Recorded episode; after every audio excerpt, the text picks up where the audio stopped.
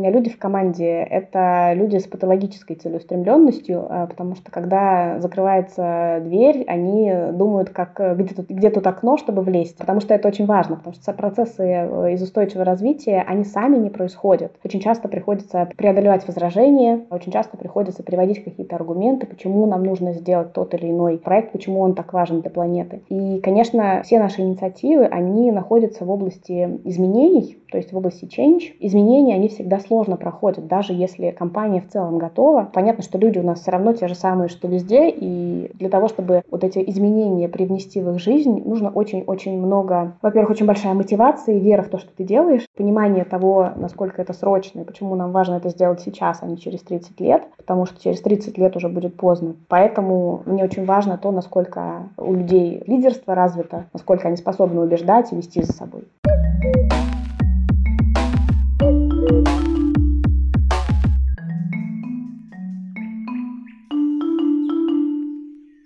Привет, это Лина и подкаст «Сега на Эко». Этот выпуск полностью посвящен профессии менеджер по устойчивому развитию. Такая должность есть практически в каждой международной публичной компании. Менеджмент устойчивого развития становится полноправной частью стратегического управления. Ситуация на российском рынке труда сложилась таким образом, что запрос на сотрудников в этой области очень высокий, а специалистов с опытом работы нет. Сегодня мы разберемся, чем занимается менеджер по устойчивому развитию, какие у него KPI, а главное, как им стать. Сразу хочу предупредить вас, что в этом выпуске не очень хорошее качество звука, зато контент полезный. Еще сразу начну с возможностей для будущих менеджеров по устойчивому развитию. В отделе по устойчивому развитию IKEA запускается программа стажировки. Ее цель – дать возможность стажеру получить практические навыки ведения проектов и погрузиться в повестку устойчивого развития. Все подробности вы найдете по ссылке в описании к этому выпуску. Я благодарю за поддержку подкаста компанию Unilever и приглашаю рассказать о профессии руководителя отдела по устойчивому развитию IKEA Наталью Бенеславскую.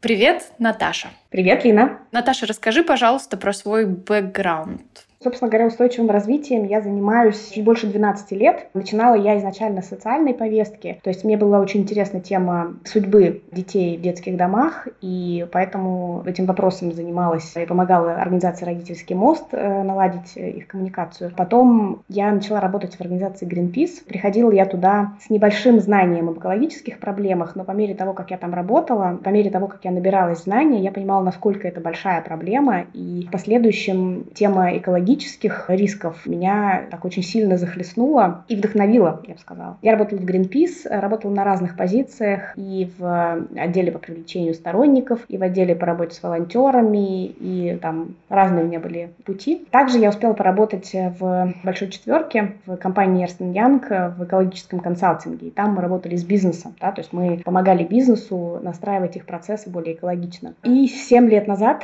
я пришла в Икею, сначала дистрибьюторскую службу, а это большой-большой склад. Потом, 4 года назад, я возглавила это направление России, и сейчас я руковожу отделом по устойчивому развитию. И вот ты пришла э, в Икею и стала менеджером по устойчивому развитию. Расскажи, пожалуйста, кто этот сотрудник, что это за роль в компании? Ну, это очень интересная на самом деле роль. Это роль, которая в каждой компании называется по-разному. От э, специалиста по устойчивому развитию до там, директора по устойчивому развитию, хотя это вот такие просто в зависимости от того, как в компаниях принято называть. Пришла я изначально на роль координатора по устойчивому развитию. Я координировала работу в этом направлении в одном подразделении, в дистрибьюторской службе. Это склад большой. То есть это место, куда привозятся все товары от поставщиков и распределяются по машинам для того, чтобы отвести их в магазины. А тогда я отвечала за то именно подразделение. И вот сейчас, когда я отвечаю за это на уровне страны, позиция моя называется руководитель отдела по устойчивому развитию. Во многих других компаниях это называется, например, директор по устойчивому развитию. У нас просто такое понимание, как директор. У нас есть только директор IKEA в России. Он же, кстати, директор по устойчивому развитию. То есть у нас такая структура. Да, это у нас во всех пару лет назад нас сделали таким образом, что во всех странах, условно говоря, руководитель организации в стране, он же и директор по устойчивому развитию развитию, это сделано для того, чтобы подчеркнуть важность этой темы. Это значит, что этот человек в конечном итоге в ответе за эту тему. Для нас настолько важно, важна эта тема. Чувствуется скандинавский вайп в этом всем. А, есть немножко, да. Сила этой профессии за последние полтора года увеличилась во много-много раз и в количестве, и в том, как компании куда сажают этого человека, потому что в Икее, в принципе, это уже довольно давно, это функция, которая сидит под, там, условно, генеральным директором. Во многих других компаниях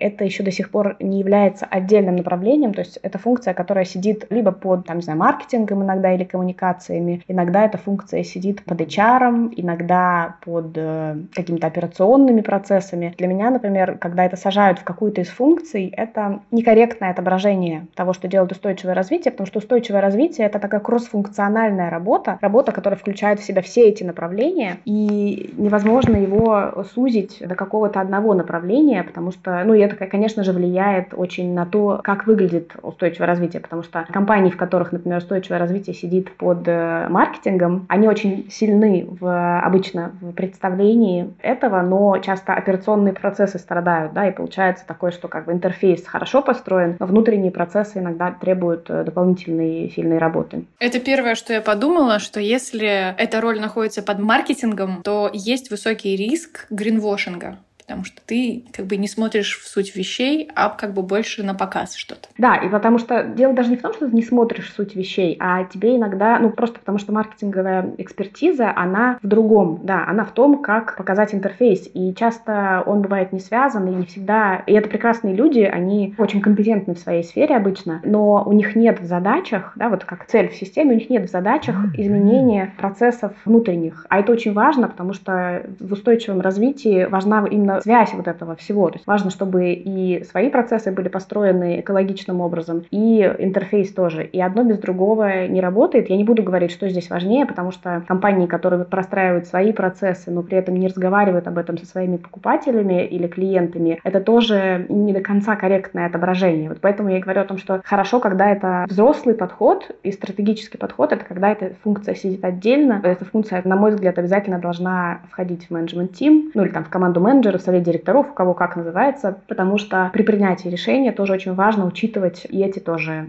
факторы. Очень важно, чтобы в команде менеджеров, да, всех там есть свои интересы, кто-то защищает продажи, кто-то защищает э, то, как мы выглядим по отношению во внешней среде, кто-то еще что-то защищает. Должен быть кто-то, кто защищает планету и людей. Адвокат планеты и людей тоже должен быть представлен в решении любых вопросов, любых решений, которые принимаются в компании. То есть э, менеджер по устойчивому развитию это такой слэш-профессионал, который он вовлечен во все отделы, но при этом защищает интересы устойчивого развития, в первую очередь и вообще экологической повестки. Да, чуть шире, потому что экологическое и социальное, ну, в нашем понимании, вообще в целом, да, в определении устойчивого развития. Плюс как раз сложность работы в компании в этой теме и отличие от, например, у меня очень интересный опыт. Я вот как бы с разных позиций видела эту повестку, потому что я видела ее со стороны активистов, э, когда работала в экологической организации. Я видела ее со стороны консалтеров, когда работала в консалтинге. И сейчас со стороны бизнеса, когда, собственно говоря, я работаю в бизнесе. И у меня всегда как бы вот некая моя миссия в том, чтобы помогать человеку человечеству учитывать интересы планеты в том числе. И это очень интересно в бизнесе, потому что, ну, в активизме ты часто вот видишь картину, как она есть, да, тебе важно, чтобы планета была главным бенефициаром. В бизнесе тебе приходится встраивать это в существующие процессы, тебе приходится смотреть, как это интегрируется, да, и какие-то решения работают, там какие-то не работают. Но что интересно, это мое большое вдохновение лежит в том, как найти те решения, которые нужны будут людям для того, чтобы без потери их комфорта можно было защищать планету. Но я не верю в то, что люди пересядут обратно на лошадь лошадей. И все равно у нас есть автомобили, и они будут, потому что людям это комфортно. И как раз вся элегантность процесса состоит в том, чтобы не отказаться от автомобилей, а сделать так, чтобы автомобили, которые комфортны людям, чтобы они были экологичными, не входили в противоречие с интересами планеты. Вот в этом лежит моя большая страсть и интерес. И особенно учитывая, что у меня экономическое образование, меня всегда очень интересует, как сделать так, чтобы решения, которые работают на планету, чтобы они были достаточно с точки зрения денег возможными для бизнеса. И чтобы они по возможности даже приносили деньги.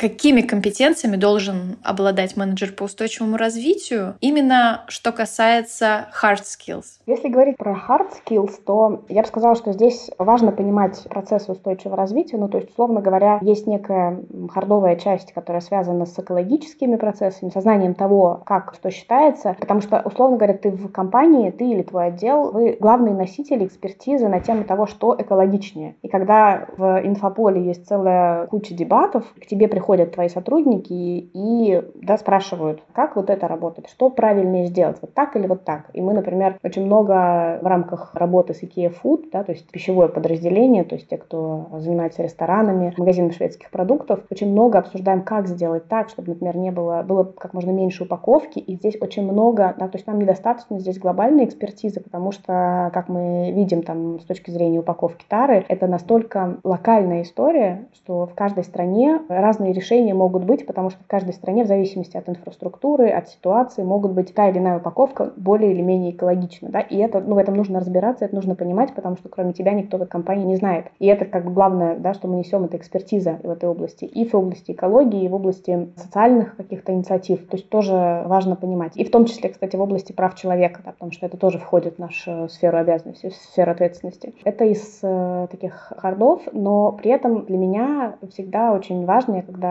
подбираю людей в команду, для меня софт-скиллы даже более важны, потому что науку устойчивого развития можно натянуть, тем более мы, ну, у нас в России самая большая команда устойчивого развития, больше, чем в любых других компаниях, мы можем себе позволить в рамках команды иметь людей, у которых чуть меньше опыта, например, в хардах, да, это мы все дадим. Нам важно иметь людей, которые могут сводить воедино большое количество сложных вещей, и люди, которые могут проводить проекты в большой организации. И это гораздо сложнее, чем просто понимание того, какой пакет экологичный, потому что, ну, вот я всегда говорю, что у меня люди в команде — это люди с патологической целеустремленностью, а, потому что когда закрывается дверь, они думают, как где тут, где тут окно, чтобы влезть, потому что это очень важно, потому что процессы э, из устойчивого развития, они сами не происходят. Очень часто приходится преодолевать возражения, очень часто приходится приводить какие-то аргументы, почему нам нужно сделать тот или иной проект, почему он так важен для планеты. И, конечно, все наши инициативы, они находятся в области изменений, то есть в области change. Изменения, они всегда сложно проходят, даже если компания в целом готова. Понятно, что люди у нас все равно те же самые, что везде, и для того, чтобы вот эти изменения привнести в их жизнь, нужно очень-очень много, во-первых, очень большая мотивация и вера в то, что ты делаешь, понимание того, насколько это срочно, и почему нам важно это сделать сейчас, а не через 30 лет, потому что через 30 лет уже будет поздно. Поэтому мне очень важно то, насколько у людей лидерство развито, насколько они способны убеждать и вести за собой.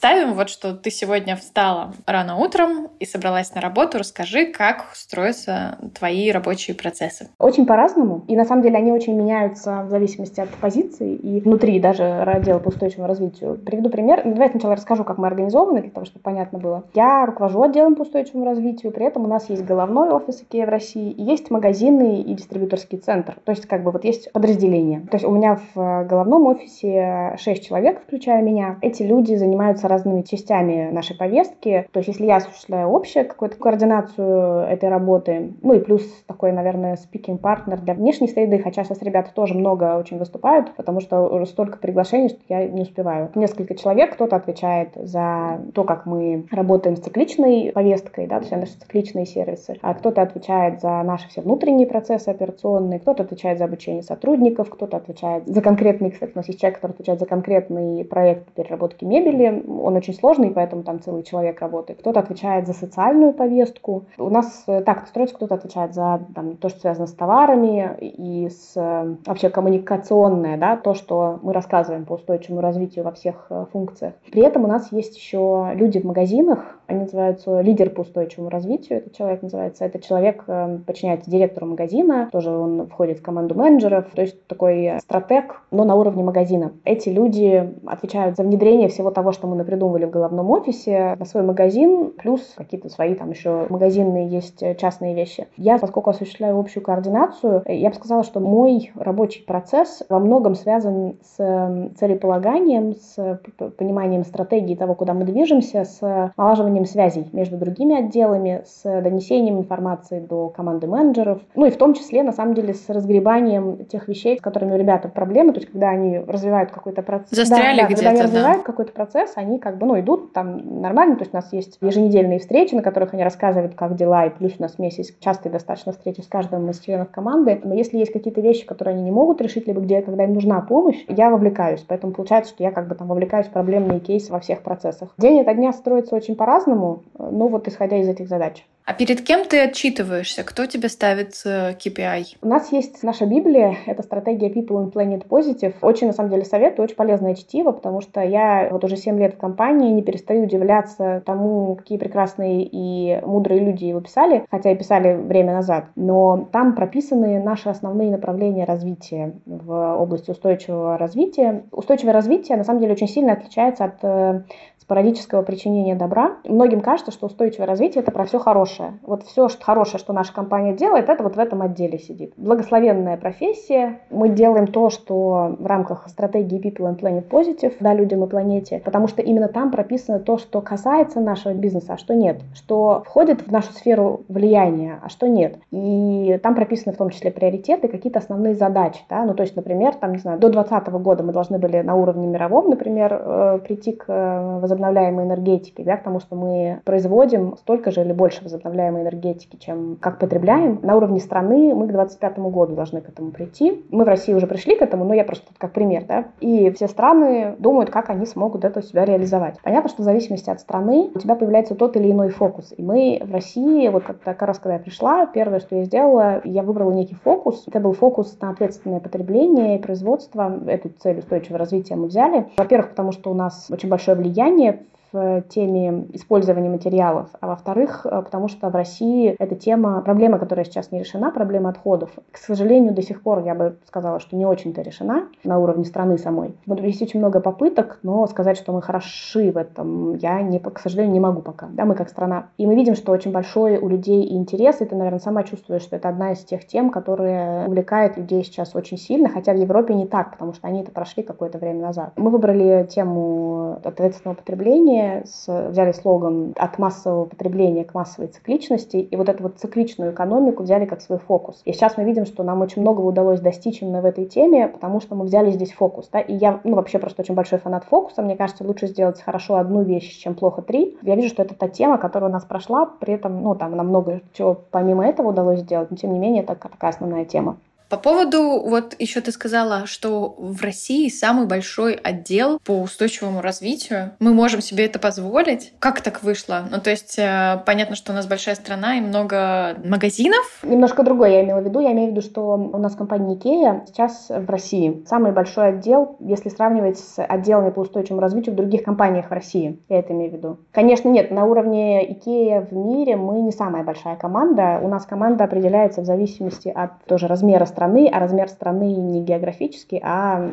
по количеству магазинов, да, по важности. А вы взаимодействуете с вашими коллегами из других стран? Да, да. Ну, у нас очень хорошая сетка нетворкинга тоже с sustainability-менеджерами разных стран. Со многими мы давно дружим, ну, просто, опять же, да, потому что это все-таки люди, которым не, не все равно, и многие из них еще до пандемийные времена мы встречались достаточно часто, то есть как бы раз в год у нас стабильно матричная встреча, когда все sustainability-менеджеры со всех стран встречались. При этом еще раз в полгода была встреча там региональная. То есть у нас мы довольно много общаемся, сейчас мы продолжаем общаться, но в онлайне. Да, мы очень много общаемся, делимся своими сложностями или наработками. И у нас очень еще развита такая история, что когда кто-то развивает какую-то тему, ну, какое-то решение, то заранее старается делать это таким, чтобы потом другие страны смогли воспользоваться. Ну, вот как, например, мы сейчас разработали сервис по переработке мебели, сервис, в котором мы не просто перерабатываем мебель, но и отправляем, замыкаем цикл, то есть отправляем эту мебель на производство новой мебели IKEA. Такого сервиса нет не только в России, но и такого сервиса нет нигде в IKEA в мире. И мы изначально его делаем таким, и все наши уроки, которые мы выучили на этом сервисе, мы сейчас все протоколируем и будем рассказывать, поскольку сервис у нас вышел очень удачным, мы его сейчас э, делимся с глобальными коллегами и, надеюсь, будем реплицировать в других странах. То есть это уже запущенная услуга, верно я поняла? Да,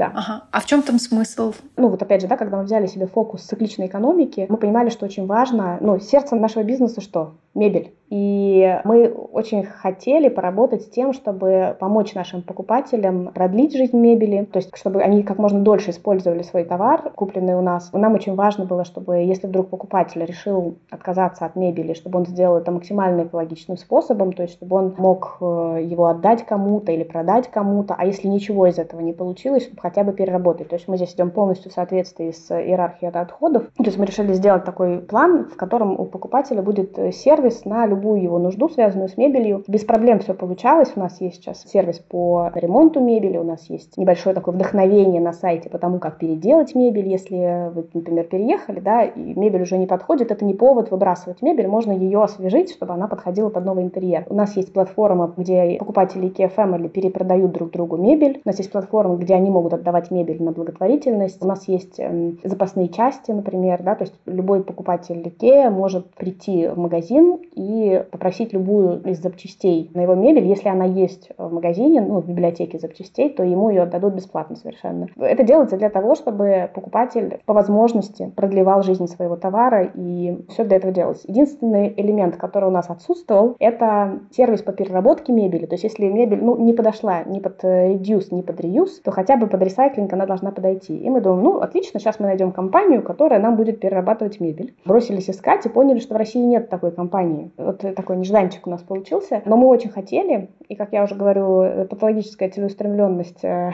нашей команды. В общем, мы в течение нескольких лет создали, по сути, инфраструктуру по переработке мебели, потому что мы вот уже два года назад мы попилотировали проект по приему мебели от покупателей в Санкт-Петербурге. И, к счастью, у нас есть фабрика IKEA Industry в Великом Новгороде. Она делает древесно-стружечную плиту. Мы с ними проработали технологический процесс таким образом, чтобы можно было включать отход от покупателей, причем отход мебели любой марки, это не только мебель Икея, это любой, это может быть старинный бабулин гарнитур. То есть эту мебель мы сделали так, что эту мебель можно шредерить и отправлять в производство новой древесно-стружечной плиты. Попилотировали тогда. В целом все технологически оказалось хорошо. Мы видели очень большой отклик от покупателей. Была только одна проблема. С этим сервисом мы достаточно сильно ушли в минус. Мы взяли себе время на проработку этого сервиса, взяли отдельного проектного лидера под этот проект. И в апреле 2021 года мы вернулись на рынок с этим процессом, с этим проектом и с этим сервисом. Мы вернулись с постоянным сервисом в Москву и в Санкт-Петербург. То есть мы принимаем мебель от покупателей. Причем двумя разными способами. Можно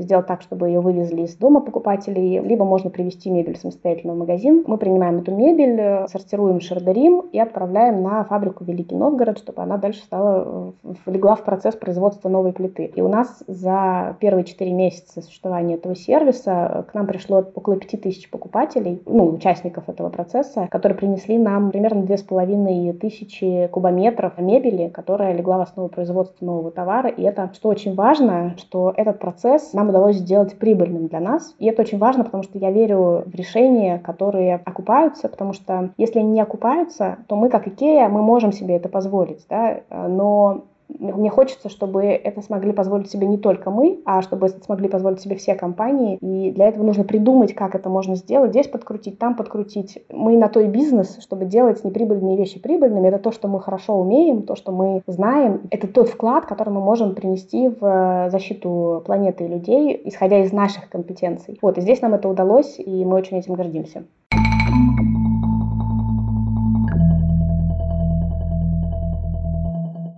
Каким результатом вашего отдела по устойчивому развитию ты больше всего гордишься? Наверное, я приведу четыре примера, о которых я думала, когда вот я еще только шла на эту позицию, о том, что я хотела сделать когда устойчивое развитие будет э, более таким common practice. И мне виделось несколько вещей. Я приходила и такая думала, вот классно было бы, чтобы когда-нибудь через лет так это семь мы взяли до всей компании перешли на возобновляемую энергетику ну, там, например, возобновляемое электричество. Классно было бы, если бы мы, например, запустили переработку мебели, потому что это сердце нашего бизнеса, об этом я мечтаю очень давно. Классно было бы, если бы мы могли с сделать какой-то проект по социальному предпринимательству, когда товар для нас делают не просто люди-поставщики, а когда товар для нас делают те предприниматели, которым сложнее всего найти работу. Классно было бы, если бы с наших реклам с людьми говорили не о том, там, не знаю, какой товар лучше купить осенью или зимой, а о том, что важно защищать планету. И вот я сейчас понимаю, что там вот прошло 4 года, и все эти вещи случились, например, все в разное время, но недавно, несколько месяцев назад, мы купили, то есть мы инвестировали 21 миллиард рублей в покупку части компании, которая владеет 8 парками солнечных панелей, и таким образом мы покрыли все наше потребление всех магазинов Икея в России и частично МЕК покрыли возобновляемой энергетикой, и это такой очень беспрецедентный, на самом деле, на рынке пример, потому что мы не только воспользовались этим вот системой IREC, когда мы удостоверяем, что энергия идет из чистых источников, но мы еще и инвестировали средства в это. Это, на самом деле, единственная инвестиция в возобновляемой энергетики из неэнергетического сектора в России. То есть мы единственные, кто это сделал, и это очень важно, что мы хотим, чтобы не просто там наша совесть была чиста, мы хотим, чтобы эта сфера развивалась, да, и эта компания, которую там часть, которой мы купили, они сейчас на вот те средства, которые мы инвестировали, они продолжают строить другие э, источники возобновляемой энергии. Это такой очень серьезный толчок был, в том числе для них, для развития этой индустрии в России. Если говорить про сервис по приему мебели, ну вот я об этом до этого рассказывала подробно, да, не буду сейчас еще раз рассказывать, то есть это тоже такая моя была мечта, и я очень горжусь тем, что это произошло, этого не произошло нигде, ни в одной другой стране. Если говорить про социальную часть, то вот у нас сейчас уже работают два социальных предпринимателя. Нам очень важно, чтобы наш бизнес попутно помогал решать какие-то еще социальные проблемы. И нам очень, очень важно, что мы переходим от такой классической благотворительности в empowerment. К сожалению, нет такого слова в русском языке, которое бы полностью переводило. Э, это empowerment в том плане, что дает силы. Да? Мы хотим не решать проблему за человека, потому что это ему не помогает, а мы хотим помочь ему найти решение самостоятельно. Да? Это вот из серии мы хотим дать не рыбу, а удочку. Сейчас у нас работает два социальных предприятия, которые для нас э, шьют эм, вот такие вот подушечки чудесные, да, это тихую подушечку. Такие подушечки шьют для нас два поставщика. Один поставщик — это женщина в Малом Турыше, в селе, в котором живет 52 человека. Там, ну, совершенно нет работы, это вот за Уралом, да, там нет работы, там нет никаких социальных сервисов, и возможности доступа к э, качественной жизни практически нет, просто потому что там нет работы, да. Мы дали им эту возможность, и они сейчас больше и больше ресурсов привлекают в э, свою деревню. Второй поставщик, ну, если можно так говорить, поставщик, то есть второй социальный предприниматель, это организация «Антон тут рядом», которые в Санкт-Петербурге работают, они работают с людьми с ментальными особенностями, и это люди, которым очень сложно было бы найти работу, тем более какую-то постоянную. Вообще, если говорить про развитие социального предпринимательства, у них одна из важных проблем, что у них очень сезонная деятельность, потому что они там сделают подарки на Новый год, их все купят, а потом весь остальной год у них нет, по сути, рынка сбыта. И мы хотим решить для них эту проблему, для них как не для конкретного социального предпринимателя, а вообще для индустрии. То есть мы хотим, чтобы у них был постоянный бесперебойный доступ в большой бизнес, вот этот большой э, рынок сбыта, для того, чтобы они могли планировать свои ресурсы, для того, чтобы они могли планомерно расти, для того, чтобы они понимали, как будет выглядеть их завтрашний день. То есть э, вот это такой очень серьезный вклад. И мы как бы сейчас вот продолжаем развивать этих социальных предпринимателей. Еще одна вещь, которой я горжусь, это тем, что в прошлом финансовом году, уже сейчас, ну то есть вот года назад у нас началось такое большое движение по донесению мысли по устойчивому развитию до покупателей. То есть мы поняли, что покупателям важно от нас слышать вот э, с точки зрения охватных каналов, до телевизора, билбордов на улицах. Мы обычно с этих носителей, с покупателями говорили как о товаре Икеа, да, товар, который связан с теми или иными там, временами года и так далее. В этом году нам удалось с покупателями поговорить об экологии и о социальных аспектах с помощью охватных каналов. И, может быть, ты видела, у нас вышла первая реклама, которая у нас вышла, она была ну, в прошлом новом году, это был блокбастер пищевых отходов отходах, о важности э, да, снижения количества пищевых отходов. Второй фильм был про, ну, вторая реклама была про будущее, да, и про то, как важно, что самый важный подарок для нового человека — это вклад в его будущее, а не игрушки и так далее. И третий фильм, на самом деле, такой один из которых считается у нас один из самых удачных, самый, наверное, художественный фильм, это про инопланетян, про как раз сообщество людей, вот про то, о чем мы с тобой говорили до этого, про то, что очень важно людям видеть друг друга, и что то, что раньше было абсолютно маргинальным неправильным поведением, с этими сеточками на рынках и так далее. То, что сейчас таких людей становится все больше и больше и больше. И я очень горжусь тем, что мы набрались смелости об этом поговорить э, на телевизоре, потому что все равно большинство людей в России еще не совсем там. Мы тем самым поддержали то, наверное, пока что еще меньшинство людей, и как-то в таком очень мягком формате дали им надежду на то, что таких людей становится все больше и больше, и мы помогаем таким людям. К 2025 году мы во всем мире решили, что мы хотим, чтобы все наши доставки товаров покупателями осуществлялись на экологичном транспорте. Ну и экологичным транспортом мы считаем электрокары, потому что все-таки то, что вот в России, да, сейчас тоже набирает обороты газовый транспорт, это все равно не возобновляемая энергетика, это промежуточное решение. Мы решили, что раз уж надо перестраивать инфраструктуру под это, то сразу под тот вариант, который сейчас уже известно, что самый экологичный, да, то есть не, не тратить силы на промежуточный вариант. Хотя сейчас это очень далеко от мейнстрима, и сейчас э, инфраструктура для этого совсем-совсем не развита. Но мы сейчас вот э, попилотировали этот проект в двух городах. У нас есть несколько машин электрокаров, которые ходят в Москве и в Санкт-Петербурге. И на данный момент мы запустили два года назад, и, к сожалению, на данный момент мы все еще единственный ритейлер, который доставляет товары электрокарами. К сожалению, потому что хотелось бы, чтобы, конечно, это ну, вот,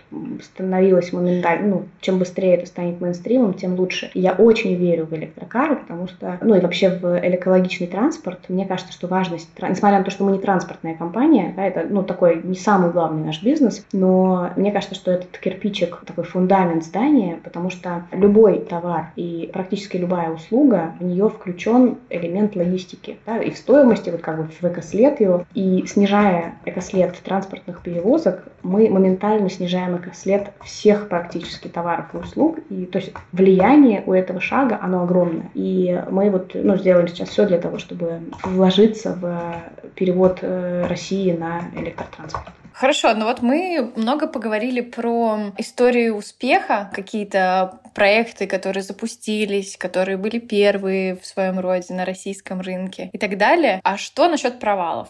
Что ты хотела бы имплементировать, но по разным причинам не случилось? Очень много идей, которые мы берем оригинально. Из них вот есть некая воронка, да, из них проектов, которые потом в конечном итоге случаются, далеки от 100% потому что какие-то мы прорабатываем, понимаем, что вот здесь не получится, вот там не получится. Мы стараемся свои головы держать в состоянии избавленном от э, ощущения, что что-то не получится. Но так или иначе, все-таки как бы реальность присутствует, и какие-то идеи, они не происходят, и какие-то проекты просто не получаются. Но вот был, например, проект, который для нас был такой, наверное, негативным опытом. У нас э, раньше был проект, назывался «Более экологичная жизнь дома». В рамках этого проекта мы помогаем нашим сотрудникам увидеть все преимущества экологии экологичных товаров, которые ну, у нас в ассортименте. И вот выбирается каждый год, выбиралась команда из, там, по-моему, 10 человек в магазине, и эта команда ставила себе цели, например, сокращение количества потребляемой энергии, или там сортировка отходов, ну, какие вообще сокращения, в принципе, отходов. Ну, и вот какие-то такие цели они ставили, и как бы выдавалась карточка на 30 тысяч рублей, и они приходили в магазин наш и как бы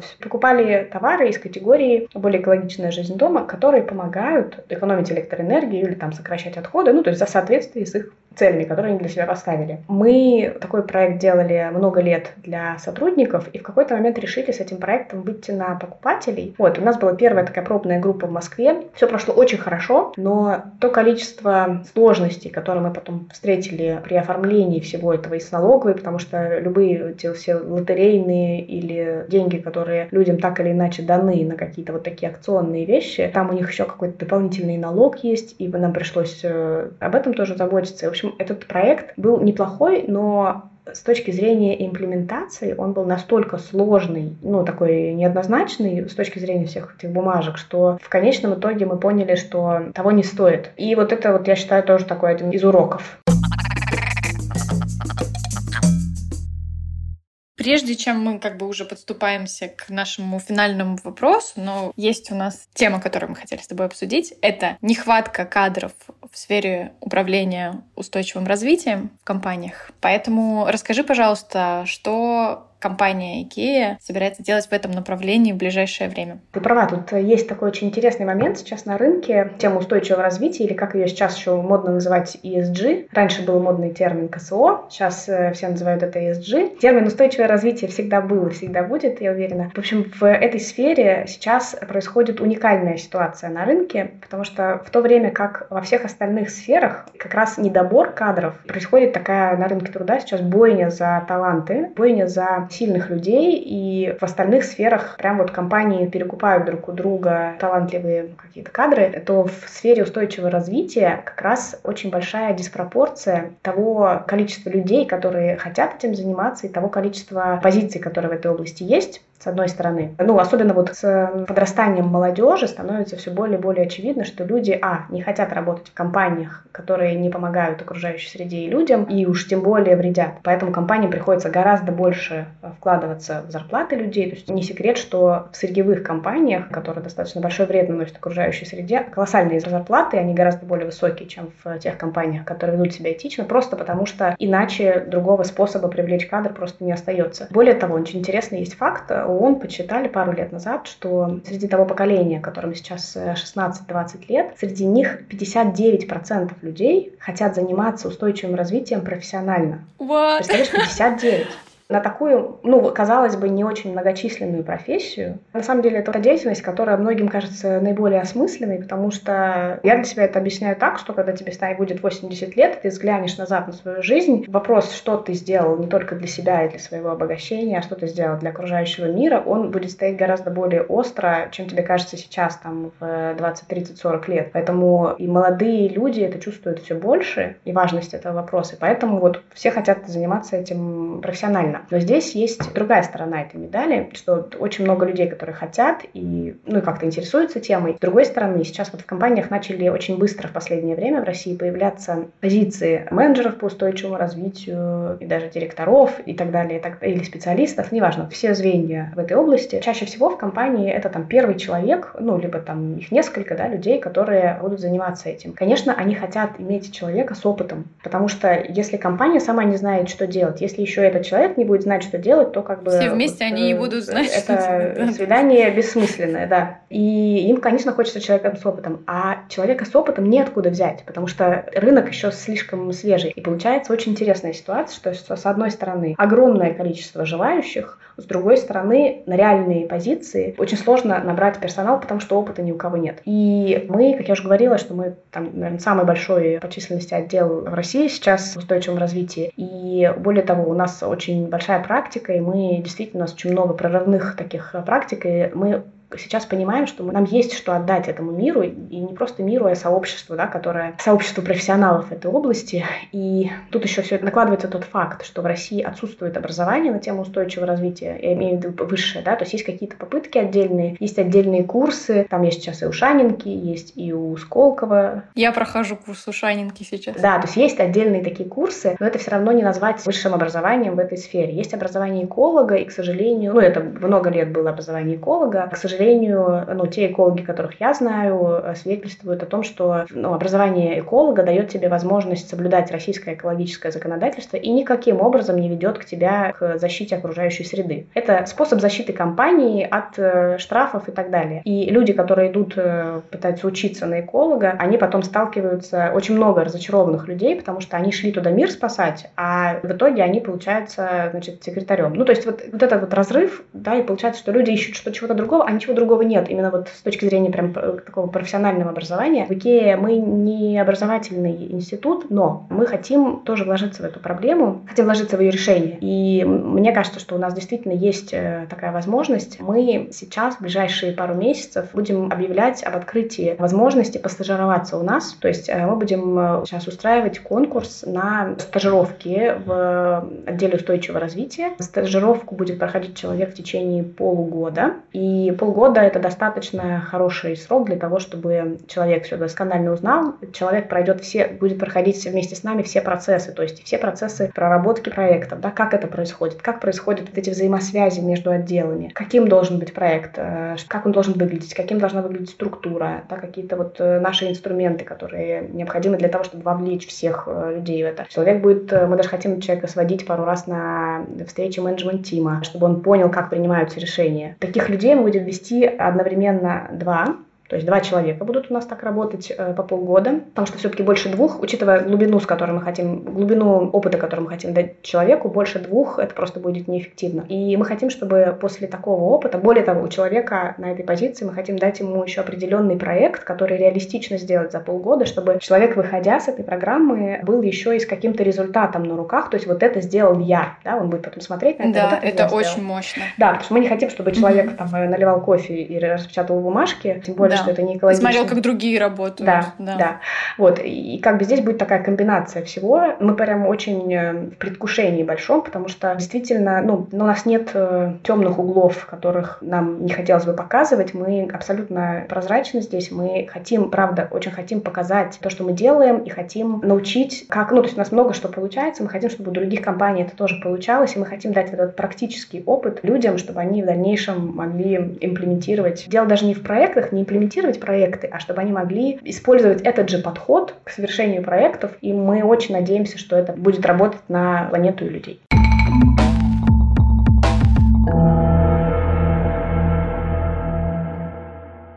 Что бы ты посоветовала человеку, который хочет начать свой путь профессии менеджер по устойчивому развитию? В первую очередь я бы предложила ответить себе на вопрос «Зачем?», потому что от этого очень много что зависит. На самом деле, как ни странно, мотивация в этой и в любой другой сфере может быть очень разная, потому что и люди приходят из очень разной мотивации. Все-таки большинство людей, по моим наблюдениям, приходят из мотивации поменять мир в лучшую сторону, но есть по-разному, и мне кажется, что здесь сейчас, учитывая то, насколько эта профессия востребована, очень многие люди могут хотеть, там, я не знаю, статуса и так далее, потому что все-таки это один из таких э, способов достаточно быстрых получить э, статус. И я могу даже за себя сказать, что мой рост э, карьерный внутри компании, он был гораздо более быстрым, чем был бы в любой другой сфере в этой же компании. Ну, то есть, если бы я приходила, например, в отдел продаж, предположим, то вот этот вот как бы, да, количество ступеней, и оно было бы больше просто потому, что там на данный момент очень много людей, которые в этом разбираются. В устойчивом развитии не так, поэтому здесь по-разному. То есть, первое, я бы определилась определилась зачем, а второе, я бы максимально старалась, ну, во-первых, определиться с тем, как вы получаете новую информацию, да, для кого-то это там какие-то теоретические знания почитать про э, что-то, и это тоже возможный вариант. Для кого-то это узнать от людей, ну, то есть это как бы набраться вот опыта, так, не опыта, а набраться знаний. И третья часть — это набраться опыта, и здесь, учитывая, что, опять же, да, вот я говорила про этот э, завороженный круг, что опыт получить негде, а без опыта не берут, я советую здесь хотя бы что-то, какие-то похожие вещи э, делать, потому что сейчас много опций, вот если говорить о том, откуда приходят люди, вот ко мне, например, в отдел, это бывают и люди, которые раньше работали или как-то помогали, волонтерили в организациях, связанных с э, защитой окружающей среды или социальными. Это и люди там из благотворительных фондов, это люди из э, там Greenpeace, ВВФ, раздельный сбор э, и так далее, то есть организации, которые дают какое-то понимание проблематики, вот, чтобы хотя бы в этом, ну, человек... В, в контексте Да, был. в контексте был, да. И дальше пробоваться на позиции, потому что сейчас, возможно, там вы начнете с какой-нибудь позиции в небольшой компании, либо, например, с какой-нибудь небольшой позиции в большой компании, потому что вот у нас, например, люди, которые приходят в магазин, очень часто это люди, у которых есть какой-то лидерский опыт, какой-то опыт, может быть, волонтерства в чем-то, и непосредственного опыта работы именно в устойчивом развитии у них нет. Но уже внутри компании они набираются и этого опыта практического, и они окружены людьми, которые знают больше в этой сфере, поэтому как бы рост их максимально быстро происходит. Я бы вот набралась бы какого-то знания, э, чуть-чуть бы попробовала практически и подавалась бы на позиции, потому что где-то тебя могут взять, и уже даже само сообщество у нас достаточно сильное огромное сообщество sustainability менеджеров, мы все друг друга знаем в России, плюс-минусы, да, и мы довольно сильно друг другу помогаем, и поскольку, опять же, у всех одна цель, совершенно нормально постучаться к какому-нибудь другому sustainability менеджеру, сказать, слушай, расскажи мне, что тут вообще делать? И все только с удовольствием откликаются на такие просьбы.